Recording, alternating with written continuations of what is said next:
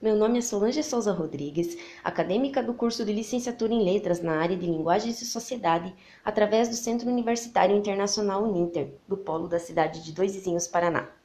Iremos falar hoje sobre a Revolta dos Poceiros de 1957, ocorrida no sudoeste do Paraná, entre as glebas Missões e Chopin, compreendendo as cidades de Dois Vizinhos, Verê, Francisco Beltrão, Pato Branco, Marmeleiro, Santo Antônio do Sudoeste, Renascença, Pranchita, Realeza, Planalto e Capanema. Destacaremos aqui a força das mulheres que enfrentaram essa batalha juntamente com seus maridos. São poucos os registros sobre essas guerreiras que lutaram bravamente, e entre elas estão Dona Elvira de Lima, Maria da Minelli Marini, Amália da Minelli Marini, Reni Trento e a sua mãe Olívia, além da sua sogra Ana. Além destas, muitas outras mulheres que vieram de Santa Catarina e Rio Grande do Sul para colonizarem a região.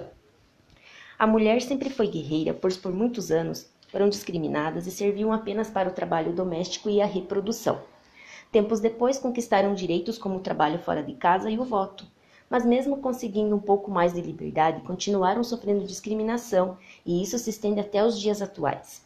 Um grande acidente numa fábrica têxtil, onde infelizmente muitas trabalhadoras perderam suas vidas, traz hoje um dia reconhecido internacionalmente para todas as mulheres, como forma de reconhecimento por seu papel diante da sociedade.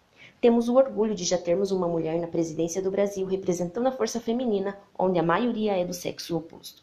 As famílias dessas mulheres mencionadas saíram dos estados de Santa Catarina e Rio Grande do Sul para colonizarem as terras da Cango, onde hoje é a cidade de Francisco Beltrão, com o intuito de povoarem e viverem com o plantio de sementes. Sofreram muito após três empresas se instalarem no sudoeste, a Citla, a Comercial e a Apucarana, que de forma ilegal conseguiram documentos falsos dizendo serem as donas dos terrenos e que essas pessoas teriam que pagar pela terra ou sair, pois os moradores de fato não tinham escritura do terreno. Isso acabou gerando um grande conflito armado no dia 10 de outubro de 1957. Muitas mulheres perderam seus maridos, antes mesmo dessa revolta. Foram mortos por jagunços contratados pelas empresas a fim de atropelarem as famílias das terras, onde, entre idas e vindas na tentativa de conseguirem legalizar os terrenos.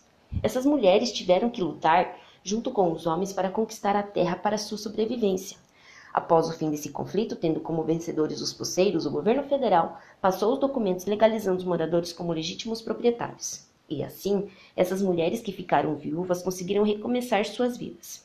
A maioria com crianças pequenas para criar.